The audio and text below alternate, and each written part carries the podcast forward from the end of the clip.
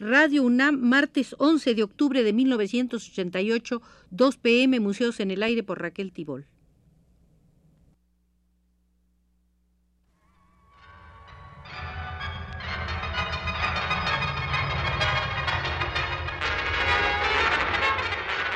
Radio UNAM presenta Museos en el Aire.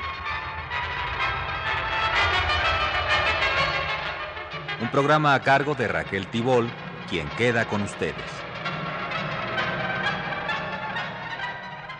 Hemos venido realizando una serie de visitas al pabellón español de la Exposición Internacional de París de 1937. La cantidad de preciosos detalles que les hemos podido mostrar se deben a la asesoría de Josefina Alix Trueba, la investigadora española.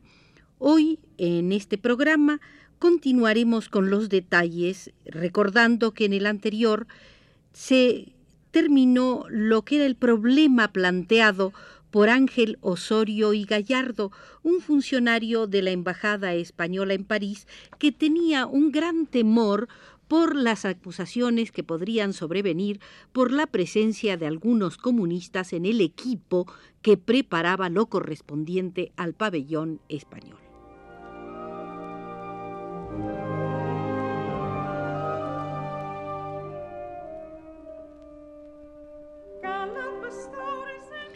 Ante esta preocupación, eh, decidió quien era el comisario del pabellón español José Gaos, unos días más tarde de algunas expresiones escritas por el funcionario de la embajada, le envió dos frases, una del eh, señor Uribe, ministro comunista de Agricultura, una frase que debía ser puesta en grandes letras como signo del pabellón, esa frase decía, la pequeña propiedad y los pequeños propietarios para nosotros son sagrados. Y otra frase más del presidente de la República Española, el señor Azaña, que decía, eh, es una malignidad muy grande decir que nosotros combatimos por el comunismo, nosotros luchamos por la independencia de España y por la libertad de los españoles. Ambas, ambas frases estuvieron reproducidas en los muros del pabellón. Como dato curioso y hasta divertido, tiempo más tarde, cuando ya la exposición estaba en pleno curso, surgió un incidente por la presencia en el pabellón vaticano de un cuadro pintado por José María Sert titulado Santa Teresa presenta a nuestro Señor Jesucristo los mártires españoles del 36. Repito el título, Santa Teresa presenta a nuestro Señor Jesucristo los mártires españoles del 36. Se insinuó la posibilidad de pedir a las autoridades del pabellón vaticano la retirada de tal cuadro o la colocación junto al mismo de algún emblema de la República. Al final todo quedó como estaba, pero hubo cierto alboroto y cruces de cartas entre el embajador y el ministro de Estado, José Giral. En uno de los párrafos de esta correspondencia, Ángel Osorio decía, Tampoco deja de sorprenderme que un sobrino del señor Sert, hijo del conde de Sert, sea arquitecto de la exposición. Cierto que según me informan por todas partes, ese joven es comunista. Pero yo de los condes comunistas eh, tengo ciertas reservas mentales. El acto de inauguración fue presidido por Osorio y Gallardo el día 12 de julio y en la propia embajada se hizo la recepción oficial con este motivo.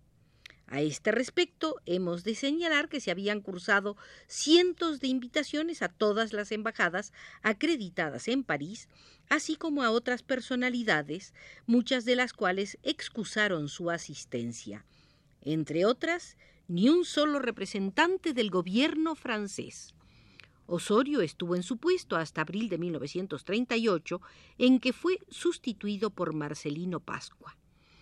En estas fechas eh, tuvo también algún papel la embajada en las tareas de liquidación del pabellón y en los graves problemas surgidos para el reenvío a España de todas las obras de arte y demás objetos que habían sido expuestos en la exposición internacional.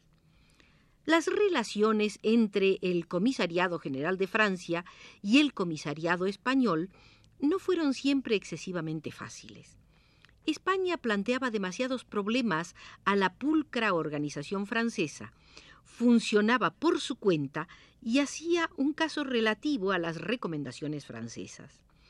No vamos a hacer eh, en esta oportunidad una relación exhaustiva de las personas que formaron parte de la organización francesa de la exposición. Basta señalar al comisario general Edmond Labbé. Durante los primeros momentos, cuando se cursó la primera invitación oficial a España, las cosas marchaban de manera totalmente normal para un evento de estas características. Pero en el momento del estallido de la guerra y durante el periodo en que no se sabía con seguridad si España iba a participar o no, la situación, lógicamente, se hizo incómoda.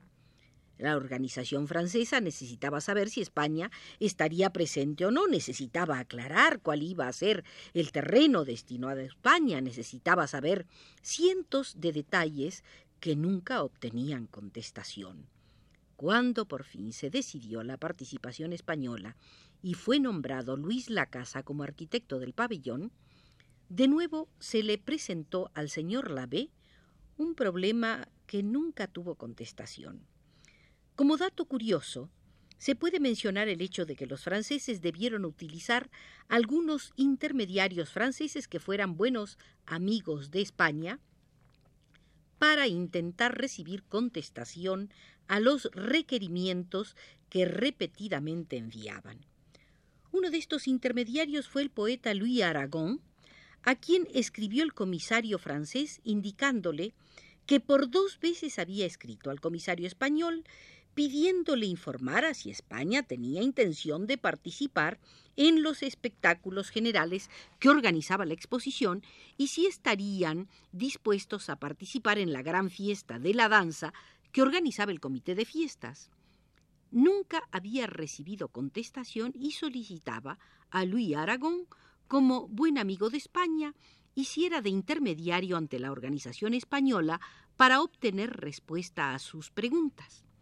Del mismo modo, unos meses antes, había habido otro intermediario entre el comisariado francés y el gobierno español. Se trataba del arquitecto francés de Sarriá. Según una carta dirigida por la B al embajador de España en París en diciembre de 1936, le comunicaba que en el pasado mes de abril, cuando el gobierno español parecía haberse desentendido de la exposición, el arquitecto francés Sardia, buen amigo y conocedor de las cosas de España y miembro también de la Academia de Bellas Artes Española, había hecho de mediador para conseguir la participación española e incluso había escogido y reservado el terreno destinado al pabellón español. Al parecer, sus buenos oficios habían tenido éxito a tal punto que el entonces agregado comercial de la embajada Meruéndano había comunicado oficialmente al señor Sarriá que España finalmente acudiría al certamen.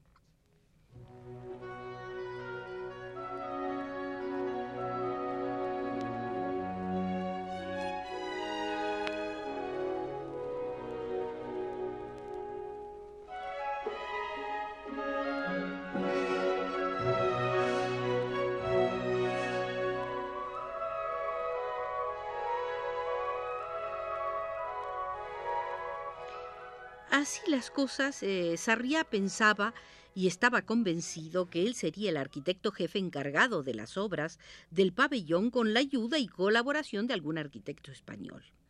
Pero ahora el señor Lavé se mostraba desolado porque todo parecía indicar que el arquitecto jefe del pabellón sería el recién nombrado Luis Lacasa y solicitaba del embajador ejerciera sus buenos oficios ante el gobierno español para llegar a una solución que le parecía justa. Sugería que la casa fuera nombrado comisario y las labores de arquitecto, en cambio, fueran confiadas a Sarriá. Por lo que sabemos, esta carta nunca debió obtener contestación. Por otra parte, a lo largo del proceso de construcción del pabellón, fueron incesantes las inspecciones de los servicios de arquitectos del comisariado francés, y se puede suponer que esto sería práctica normal en todos los casos y con el resto de los pabellones. En los archivos nacionales de Francia existen innumerables informes de la Policía Municipal y de los servicios de seguridad que giraban inspecciones para comprobar que la construcción tuviera las mayores garantías ante incendios u otro tipo de catástrofes. Es difícil, dado los datos que se poseen, precisar cuántas de estas recomendaciones y alteraciones en los planes iniciales se llevaron a cabo, pero puede creerse que no fueron muchas. Durante el transcurso de la exposición fueron varios los incidentes que se plantearon con otros pabellones e incluso con algún pabellón francés, generalmente por motivos políticos, lo cual produjo algunas protestas por parte del comisario español, que no siempre eran solucionadas con la rapidez deseable. Tal es el caso del problema que refleja una carta de Gauss a la B, en la que le comunica que hace ya algunos días constataron que en el pabellón de la publicidad ondeaba la antigua bandera española roja, amarilla, roja, inmediatamente el señor Max Aup pidió al director del mencionado pabellón que cambiara la bandera por la de los colores de la República, rojo, amarillo, violeta. Pero transcurridos unos días han comprobado que todo sigue igual, por tanto solicita del comisario general que este problema sea rápidamente subsanado. Hubo también protestas francesas cuando, en un momento de la exposición, se colocó en el exterior del pabellón español un gran mural con un mapa de Barcelona del cual irradiaban círculos concéntricos que abarcaban París y parte de Europa. El cartel llevaba una leyenda haciendo alusión a que si Barcelona caía en poder del fascismo, esta victoria habría de tener fatales consecuencias para el resto de Europa. Este cartel estuvo colocado solo unos pocos días, pues el comisariado francés ordenó su retirada. Hubo algún otro problema con el pabellón alemán, pero en definitiva de poca importancia. Sí es interesante señalar, sin embargo, que era evidente un clima de tirantes entre las naciones y que la participación española mantuvo en todo momento la grandeza y dignidad de un pueblo que lucha por su libertad frente a las fuerzas sumamente poderosas. Hemos de decir también que el pabellón español fue uno de los más visitados de la exposición, que en múltiples ocasiones llegaron a formarse colas para visitarlo, y que su éxito fue total pese a la prensa oficial, que en muy pocas ocasiones se hizo eco de ello.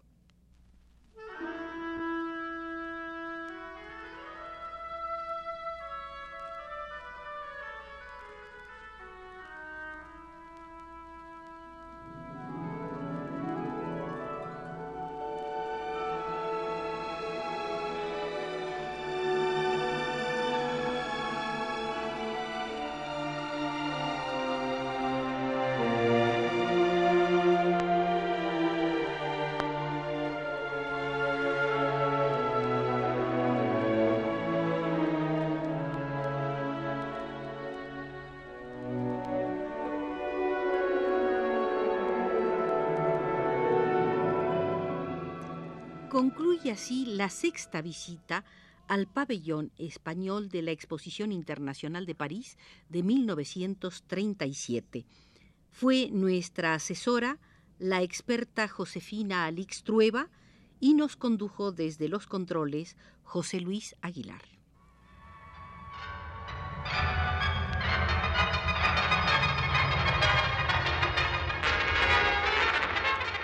Radio UNAM presentó Museos en el Aire.